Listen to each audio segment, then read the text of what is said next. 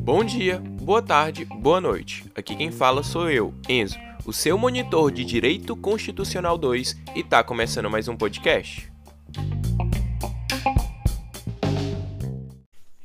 E aí, pessoal, tudo bom com vocês? Iniciando aqui o nosso JEDzinho de revisão para AV2, tá? JEDzinho de revisão saindo, né? Infelizmente um pouco mais tarde.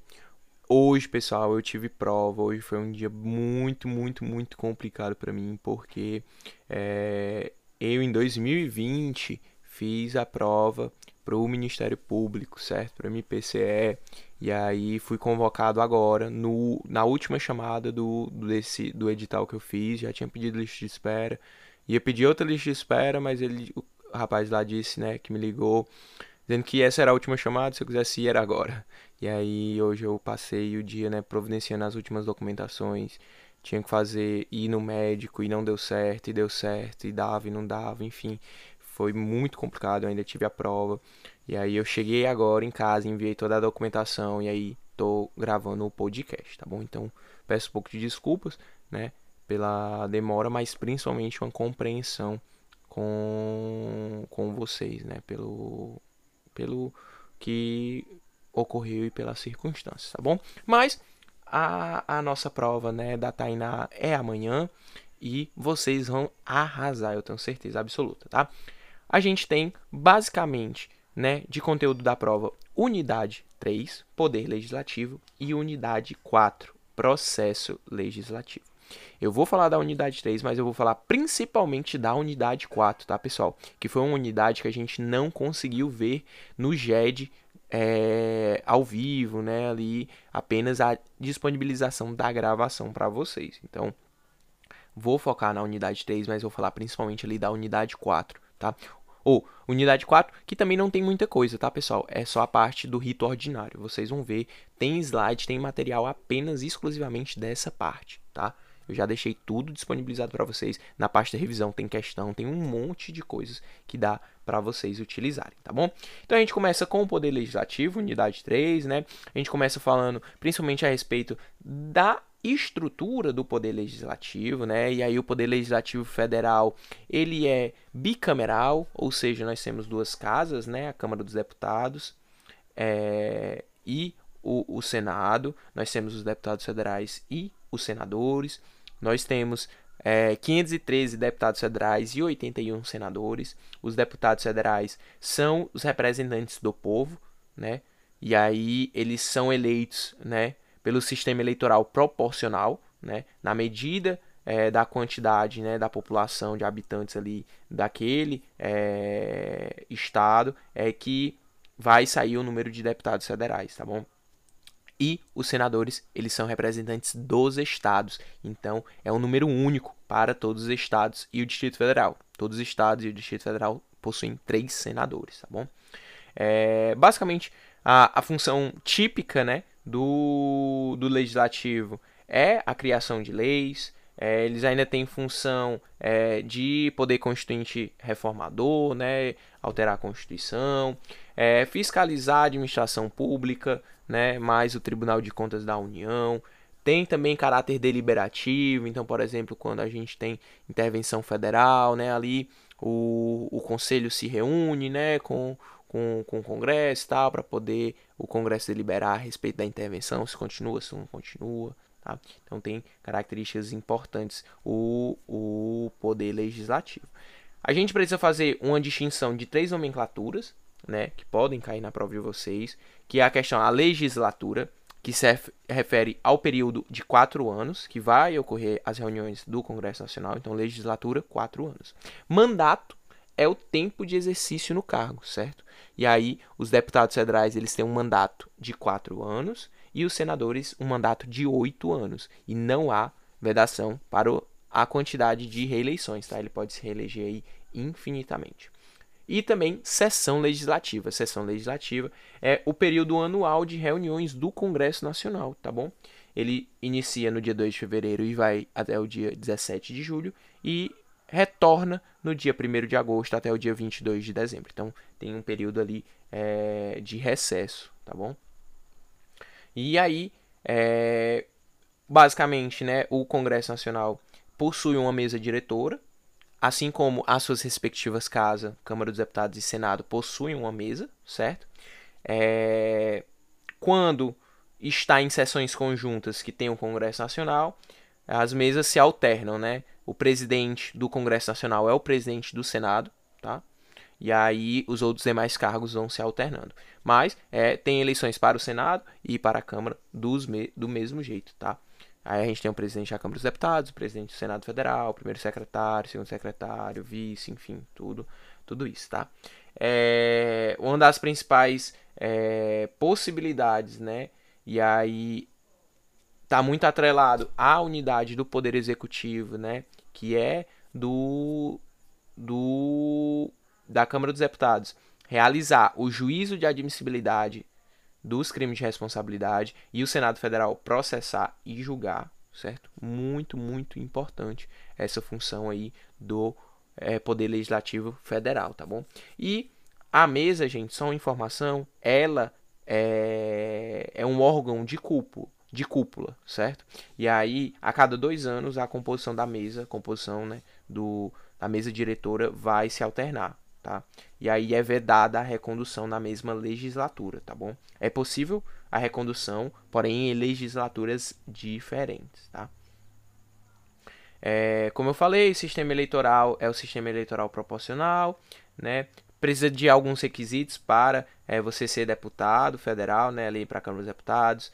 Então, lá no artigo 14 da Constituição, idade mínima né, de 21 anos, filiação partidária, fidelização partidária também, não tem nenhuma é, inelegibilidade, tem um mandato de 4 anos, né? E aí é uma das competências principais ali, é a questão do juízo de admissibilidade né, da Câmara dos Deputados, é, elaborar regimento interno, é, eleger membros do Conselho da República, prestar contas com o presidente, certo? Para o Senado Federal, a composição do sistema eleitoral já vai ser majoritária, não é proporcional. Tem requisitos também lá no artigo 14 da Constituição. É, precisa da idade mínima de 35 anos, filiação partidária, o mandato de 8 anos, competências privativas ali, né, do Senado, é, processar e julgar, né, impeachment é, do presidente da República, do vice-presidente, ministros do STF, é, aprovar os ministros do STF, tá bom? Tem também uma tabelinha lá no, no slide, show de bola, tá? Que vai falar um pouco mais sobre isso. Aí partimos agora para a estrutura do poder legislativo estadual, tá? Diferente do poder legislativo é, federal, ele é unicameral, ou seja, nós em cada estado vamos ter apenas uma única casa, é a, a Assembleia Legislativa, tá bom? É, e aí os, né, os salários, né, os subsídios dos deputados estaduais, eles vão ser de acordo com os dos deputados federais. Não pode ser superior a 70% dos deputados federais, tá bom? E aí é aprovado né, pelo governador do estado, ok? Tem um mandato de 4 anos e é, o, a composição, né, o número de deputados, federa deputados estaduais, se for até 12 deputados federais, é o triplo tá bom? Se for até 12 deputados federais, é o triplo. Porém, se for mais que 12 deputados federais, é o número né, de deputados estaduais vai ser o número de deputados federais mais 24, tá bom? Número de deputados federais mais 24. O poder legislativo municipal também é unicameral, né, na figura ali dos vereadores, da mesma maneira que os deputados estaduais fixam, né, o seu salário, é, seus subsídios, os vereadores também. Agora, em relação a 75%, não pode ser superior a 75% dos deputados estaduais. E aí, a aprovação vai ser pelo prefeito, tá? Mandato de quatro anos, o Poder Legislativo Municipal, né? É, a quantidade de vereadores vai determinar a, a quantidade, é, vai ser determinada pela quantidade de habitantes certo? Daquele é, município, ok? Parte importantíssima ali da unidade 3, Estatuto dos Congressistas, né? Que são as regras para os deputados federais e senadores dos 53 ao 56, grifem esse artigo, tá bom?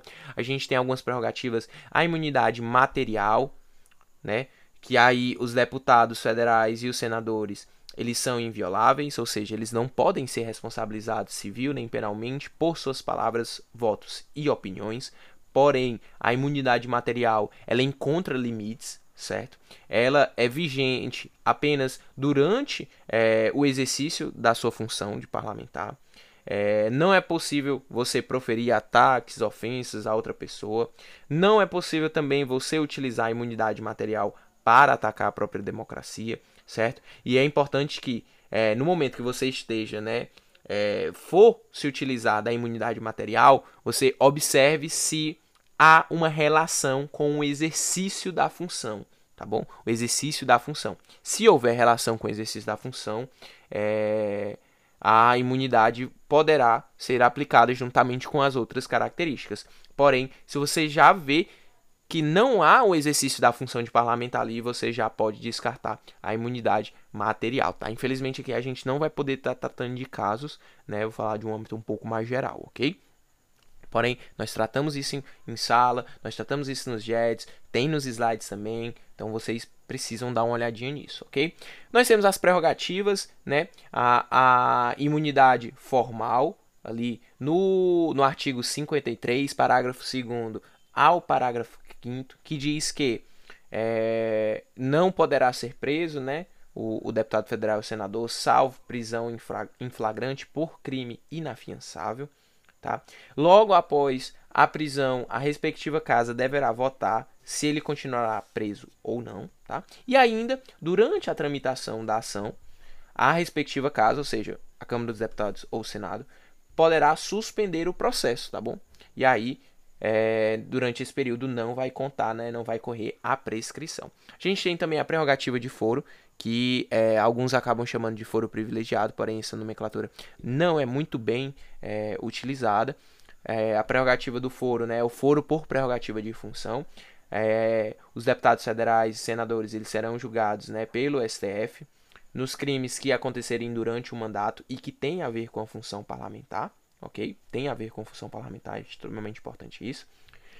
Deputados estaduais e distritais, eles têm prerrogativa de foro no Tribunal de Justiça, certo? Vereadores, eles não possuem prerrogativa de foro, tá? O processo corre na primeira instância, normal. Beleza? E aí outra coisa importante é que as imunidades materiais e formais, elas são aplicadas aos deputados estaduais e distritais. Aos vereadores aplica-se apenas a imunidade material, certo?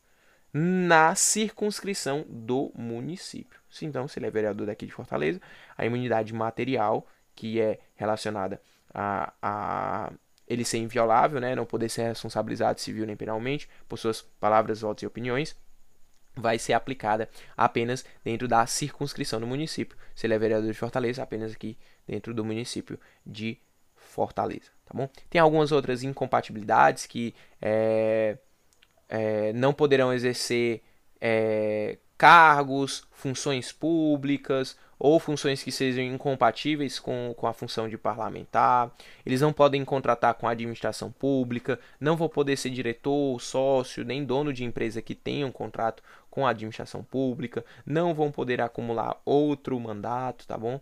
E aí é, tem alguns é, detalhes lá no slide, questão de artigo e tudo mais, tá bom?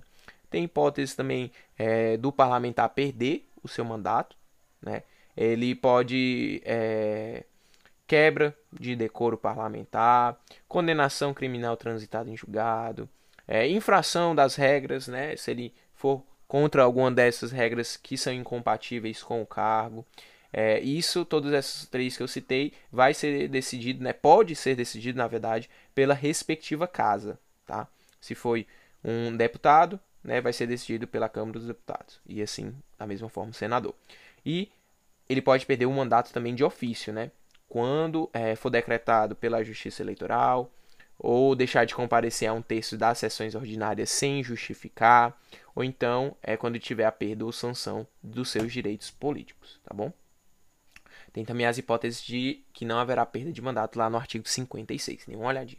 Partimos agora para as comissões, tá bom? As comissões, pessoal, elas são divididas em comissões permanentes e comissões temporárias. Permanentes né? Elas são permanentes. O que é que elas vão fazer? Elas vão é, avaliar, estudar, analisar os projetos de lei. Todo projeto de lei, certo? Ele vai passar por até três comissões temáticas, ok? Então, se um projeto de lei ele fala sobre educação, ele vai falar, passar pela comissão de educação.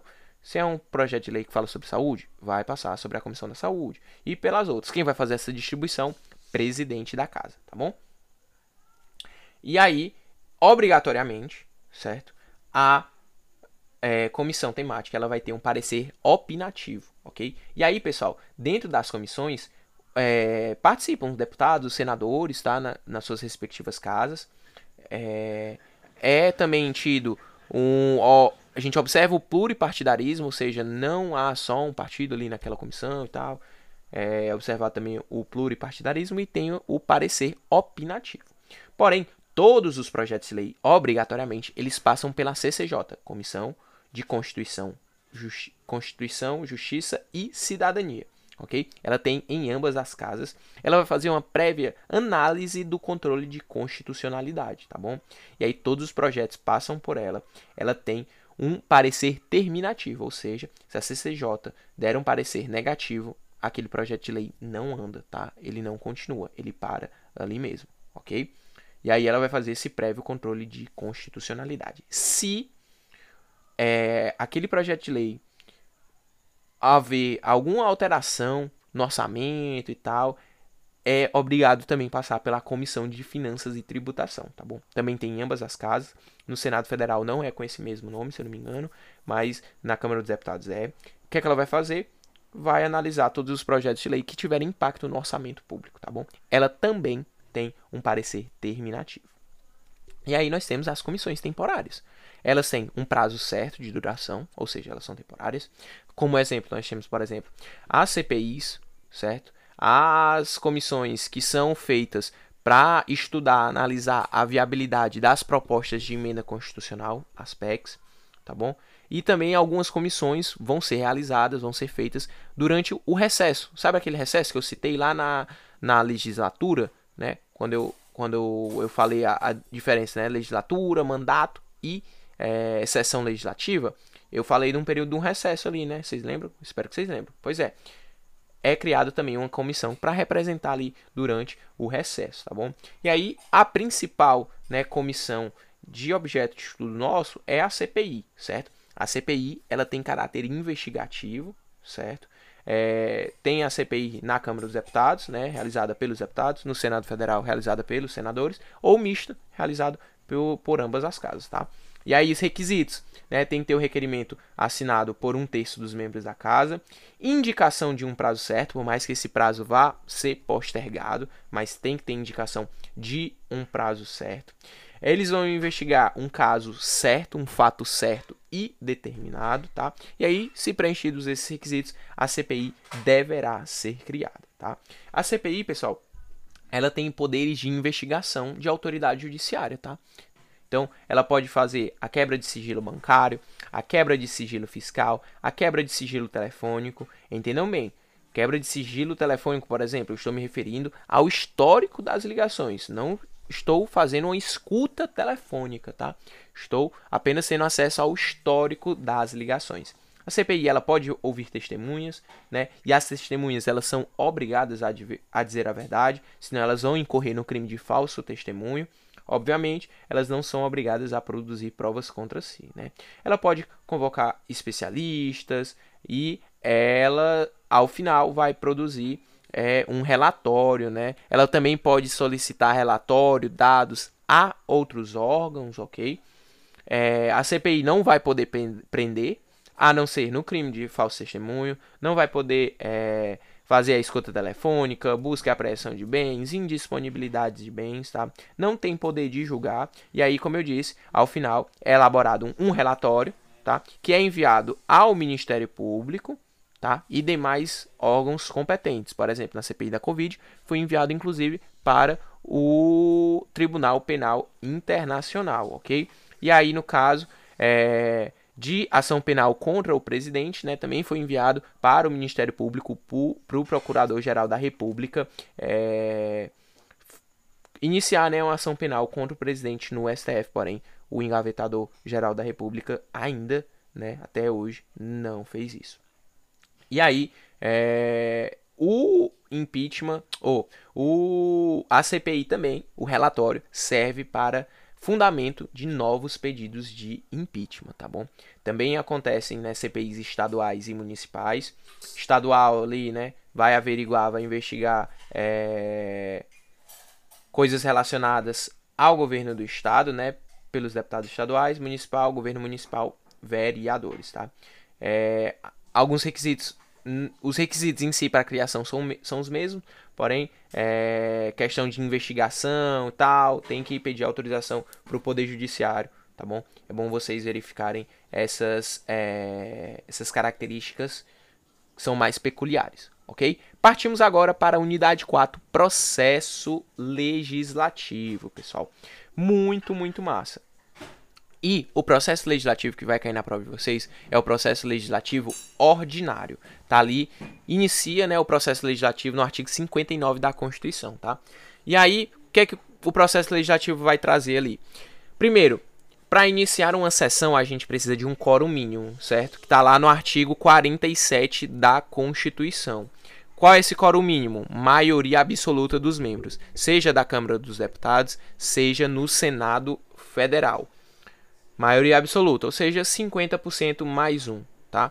A gente tem a questão das normas primárias e das normas secundárias. As normas primárias são, no, são as autônomas, é, fundamentos de validade da própria Constituição, é, criam relações jurídicas, necessitam estar de acordo com a Constituição Federal. Enquanto as normas secundárias, a gente tem aquelas normas que estão abaixo ali da lei, né? Depende de uma lei para existir, ou seja, portarias, decretos, instruções normativas, tá? Por exemplo. E aí a gente parte para as duas leis, né, do processo legislativo ordinário. As leis ordinárias e as leis com complementares. As leis complementares, pessoal, ela é uma espécie que vai ser utilizada para tratar de questões de assuntos de temas específicos e a própria Constituição vai determinar que esses assuntos sejam tratados através de lei complementar. Então, a redação do artigo vai estar tá lá, mediante lei complementar, não sei o que, não sei o que, não sei o que, não sei o que, tá? Então, a lei complementar tem que estar expresso, né, o seu assunto na Constituição para poder é, ser criado por lei complementar. Ela vai ter um quórum de aprovação de maioria absoluta também, tá certo? 50% mais um, quórum de aprovação para a lei complementar, maioria absoluta, 50% mais um. Lei ordinária, gente, é todo o resto dos assuntos que não tiver na Constituição expresso que vai ser por lei complementar. Então, todos os outros temas que não tiver a determinação da espécie normativa vai poder ser por lei ordinária. E aí, a sua aprovação, o seu quórum de aprovação é diferente tá? É maioria simples, a maioria relativa, a maioria dos presentes naquela sessão, ok? E aí você pode se perguntar, ah, por lei complementar ter um quórum maior, ser mais qualificada, ela é hierarquicamente superior à lei ordinária? E não, tá? Não há hierarquia entre lei complementar e lei ordinária. Porém, é importante você saber que uma lei ela só vai poder ser alterada, revogada por uma de mesma espécie, tá? Por exemplo, se existe uma lei complementar e ela vai precisar ser alterada, ela só pode ser alterada por meio de outra lei complementar. Se existe uma lei ordinária, ela só pode ser alterada por outra lei ordinária, tá bom? Decretos-lei, pessoal, decretos-lei, eles não existem mais, tá? Desde 88, eles não existem mais, ok? Foram recepcionados, tá? Foram recepcionados, porém, não existem mais, tá? Decretos-leis são típicos de regimes autoritários, tá? Que é basicamente dar poderes para o presidente da República agir, legislar como, né, se fosse é, o legislador e não passa pelo Congresso Nacional, tá bom? E aí a gente teve essas leis recepcionadas, as leis anteriores à Constituição, é, se não forem divergentes ao texto constitucional, né, elas foram recepcionadas, então elas são recepcionadas quando ocorre a recepção, pode alterar, certo? A espécie legislativa, tá? Então, é, por exemplo, às vezes um decreto-lei, ele passou a ser agora ou lei complementar ou lei ordinária, tá? Pode ser alterado a sua espécie normativa. Porque, por exemplo, um decreto-lei, ele nunca poderia ser alterado, já que essa espécie não existe mais atualmente, né, desde 88, ok? E aí, basicamente, nós temos alguns atos do, do processo legislativo ordinário, tanto de lei ordinária quanto lei complementar. Inicia lá no artigo 61. O que é que ele fala? Traz a iniciativa legislativa. E aí traz principalmente a iniciativa reservada, que alguns temas só poderão ser apresentados por autoridades específicas, como o presidente da República, é, o STF, tribunais superiores, deputados e senadores, PGR, eles só eles vão poder tratar de determinados assuntos, tá? E aí tá lá no slide é, especificado o artigo e tal para vocês gravarem, tá? E marcarem. Acontece principalmente a questão do vício de iniciativa. O que é o vício de iniciativa? É a inconstitucionalidade formal, na sua forma, né? Ocorreu o vício lá na iniciativa do processo legislativo, na forma que ela foi criada, na maneira que ela foi criada, tá bom? É importante vocês saberem essa diferenciação entre é, inconstitucionalidade formal e inconstitucionalidade material, ok? E aí, por fim, no último slide da unidade, eu coloquei para vocês aquele a tramitação de um projeto de lei ordinária ou complementar. Primeiro a gente tem a iniciativa, né, do, do projeto de lei. O presidente da casa vai distribuir para as comissões, até três comissões vai passar obrigatoriamente pela CCJ. CCJ vai dar um parecer terminativo, as outras comissões temáticas parecer apenas opinativo. Se envolver orçamento público, vai ser preciso obrigatoriamente passar pela Comissão de Finanças e Tributação, que também tem um parecer terminativo. Tudo aprovado, vai para o plenário, né? Votação. E aí, se for rejeitado, o processo é arquivado e vai ser aplicado o princípio da irrepetibilidade. Lembrando que esse princípio ele tem uma hipótese de exceção que está lá no artigo 67 da Constituição, que o princípio diz basicamente que aquele projeto de lei ele não vai poder ser colocado em pauta novamente na mesma sessão legislativa, naquele mesmo ano. Porém, se tiver um requerimento é, da respectiva casa com um quórum é, ele vai poder sim, tá? Então, artigo 67, grifem ele aí, porque pode vir cair na prova de vocês. Se aprovado o projeto de lei, o presidente da casa é, revisora, né, vai para outra casa, legislativo federal ele é bicameral, então vai para outra casa. A casa revisora vai distribuir em até três comissões, vai passar obrigatoriamente pela CCJ, as comissões temáticas continuam tendo um parecer é, opinativo, CCJ parecer terminativo, se envolver casos que alterem, afetem o orçamento público, vai passar pela Comissão de Finanças e Tributação também, que tem o parecer terminativo. Aprovado, vai para o plenário da Casa Revisora. A Casa Revisora, gente, ela pode rejeitar o projeto de lei, e aí vai ser arquivado, aplicado o princípio da repetibilidade, ou aprovado. Se aprovado, ela pode aprovar com alterações, com emendas, e aí, se acontecer isso, volta para a casa iniciadora, e a casa iniciadora vai aprovar ou rejeitar as emendas. Ela não vai mais alterar, tá? Só aprova ou rejeita. Se a Casa Revisora aprovar o projeto de lei sem alteração, ele vai direto para o presidente da República. Assim como, após a Casa Revisora, a Casa Iniciadora, né, aprovar ou rejeitar as emendas, também vai para o presidente da República. O presidente da República tem, tem duas possibilidades. Ou ele sanciona, e aí, se ele sancionar, ele vai promulgar e vai publicar, ou ele veta, tá? E aí é, tem requisitos para ambos os casos. Né? O veto ele precisa ser expresso, tá? não pode ser tácito. A sanção ela já pode ser tácita. O veto ele pode ser total ou parcial. Se ele for total, o projeto de lei vai voltar para o Congresso Nacional. E leia-se, ele volta para o Congresso Nacional. Ele não volta para a casa que iniciou ou para a casa revisou. Ele volta para o Congresso Nacional. Ou seja, ambas as casas, em sessão conjunta, vão decidir se vão manter o veto se manter o veto do presidente, processo é arquivado, aplica-se o princípio da irrepetibilidade de novo. Se o processo, é, se a, o Congresso entender que o, o veto vai ser derrubado, se for total, vai direto para promulgação e publicação. Agora, se for um veto parcial, volta novamente, né, Da mesma forma que o total para o Congresso Nacional, o Congresso Nacional vai decidir se vai é, manter o veto, certo? Se mantém o veto, vai para promulgação e publicação, já que o veto foi parcial, então há coisas ainda a ser publicadas, sancionadas, tá? Porém, se é, derrubar, e aí vai ser derrubado também da mesma forma, vai ser sancionado, promulgado e publicado, ok? É basicamente isso, pessoal, de forma geral o conteúdo para vocês. Esse conteúdo é bem interessante. Deem uma olhada nos slides, tanto no meu material quanto no material do Aaron, nas anotações. Grifem, marquem a constituição de vocês. Lembrando que não pode estar nada escrito, apenas coisas é, impressas, ok? É, impressas, né, no sentido de papel, e escrito nada, nada, nada, nada, ok? Post-it, lápis, caneta, tirem tudo, tá bom? Grifem os artigos. Nós mandamos também, né, os artigos que, que possivelmente podem cair na prova. Lembrando, aqueles artigos que nós enviamos é uma forma de facilitar, mas aquilo não é um rol taxativo, tá?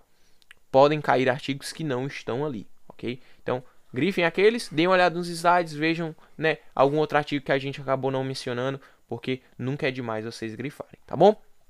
É isso, pessoal. Um forte abraço. É, desejo uma boa prova a todos. Façam né, a primeira chamada que aí vocês já ficam livres, ficam despreocupados e é, podem descansar ou estudar para outras provas, ok? Forte abraço, é, bom desempenho a todos e qualquer dúvida nós estamos à disposição.